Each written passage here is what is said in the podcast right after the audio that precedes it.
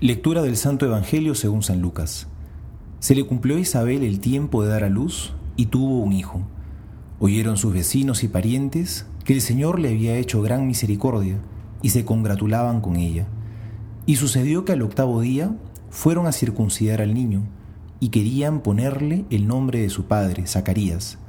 Pero su madre tomando la palabra dijo, No, se ha de llamar Juan. Le decían, no hay nadie en tu parentela que tenga ese nombre. Y preguntaban por señas a su padre cómo quería que se llamase. Él pidió una tablilla y escribió, Juan es su nombre. Y todos quedaron admirados, y al punto se abrió su boca y su lengua, y hablaba bendiciendo a Dios. Invadió el temor a todos sus vecinos, y en toda la montaña de Judea se comentaban cosas de este niño. Todos los que la oían las grababan en su corazón diciendo, pues ¿qué será de este niño? Porque en efecto la mano del Señor estaba con él. Palabra del Señor, gloria a ti, Señor Jesús.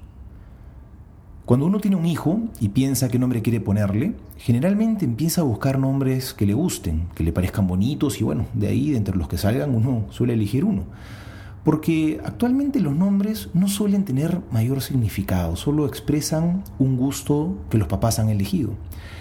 Pero en el Evangelio que hemos oído hoy hay una discusión en torno a qué nombre se le va a poner al hijo de Isabel y Zacarías, porque el nombre en esa época y en esa cultura era mucho más importante que simplemente un gusto. El nombre designaba la identidad y la misión de la persona. En este caso, Dios mismo le había asignado a este niño un nombre y el nombre era Juan. Es que no podemos olvidar que desde nuestro nacimiento es Dios quien nos ha asignado una misión en la vida. No hemos sido creados en serie, sino que hemos sido creados en serio. Dios se la tomó muy en serio cuando te creó a ti y cuando me creó a mí. Y no nos creó por casualidad, sino que nos creó para algo nuestro nombre, es decir, nuestra identidad, está marcada por esta misión de amor que Dios nos ha asignado. Hemos sido enviados a este mundo, pero no nos olvidemos nunca que nuestra misión viene del cielo. Nuestro llamado ha sido diseñado en el corazón mismo de Dios. ¿Cuál es la misión de amor a la que Dios te ha convocado? ¿Cómo vas a servir en este mundo? ¿A quién Dios te ha llamado a ser feliz?